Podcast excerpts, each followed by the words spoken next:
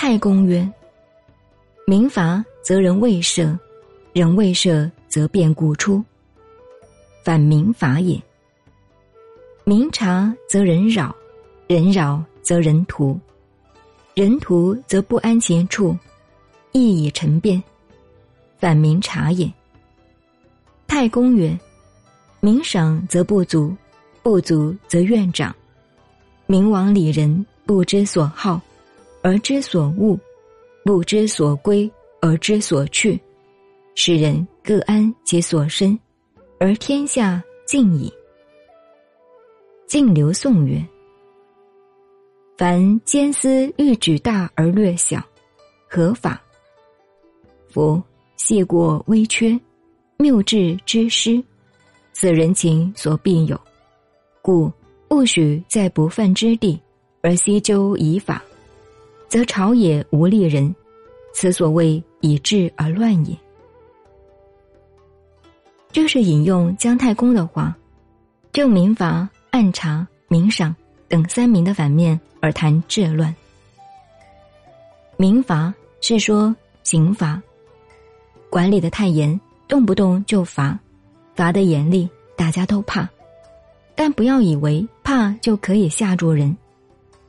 老子就提过这个原则：民不畏死，奈何以死惧之？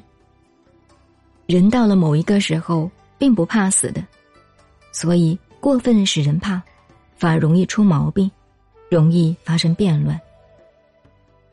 明察，凡事都对人看得很清楚。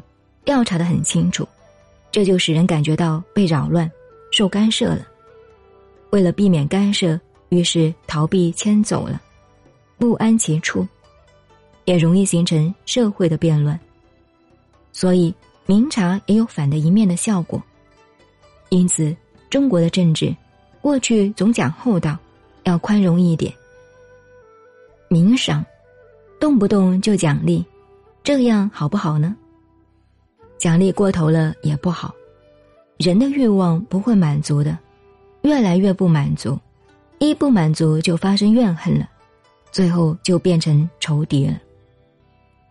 所以，真正懂得道理的，对于干部的统帅管理，能够做到没有好恶，过太平日子，达到平安两个字的境界，才是真正的太平。换句话说，反经告诉我们。任何一个办法，正反两端，犹如天平一样。只要有一端高一点，另一端就低一点，不能平衡，问题就来了。最后引用晋朝名臣刘宋的话，来做这五个反面的结论。刘宋说：“政府中负有监督责任的人，为什么只注意到大的地方？”而对于一些小的地方不去注意呢？因为每个人小的过错、偶然的缺点，或者忘记事情，这是人的常情，在所难免的。这不能算是犯了法，不应该将这类的事情列在不可违反的范围，而纠正处罚他。否则的话，政府机构和社会上就不会有一个称得上标准的人了。这样苛刻的要求，就算不上是亲民的政治，因为要求的太过分，反而造成了乱源。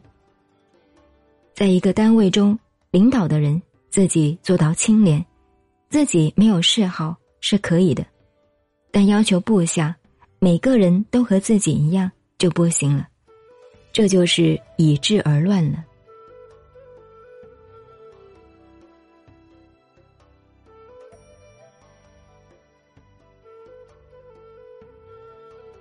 您好，我是静静找恩，微信公众号 FM 幺八八四八，谢谢您的收听，再见。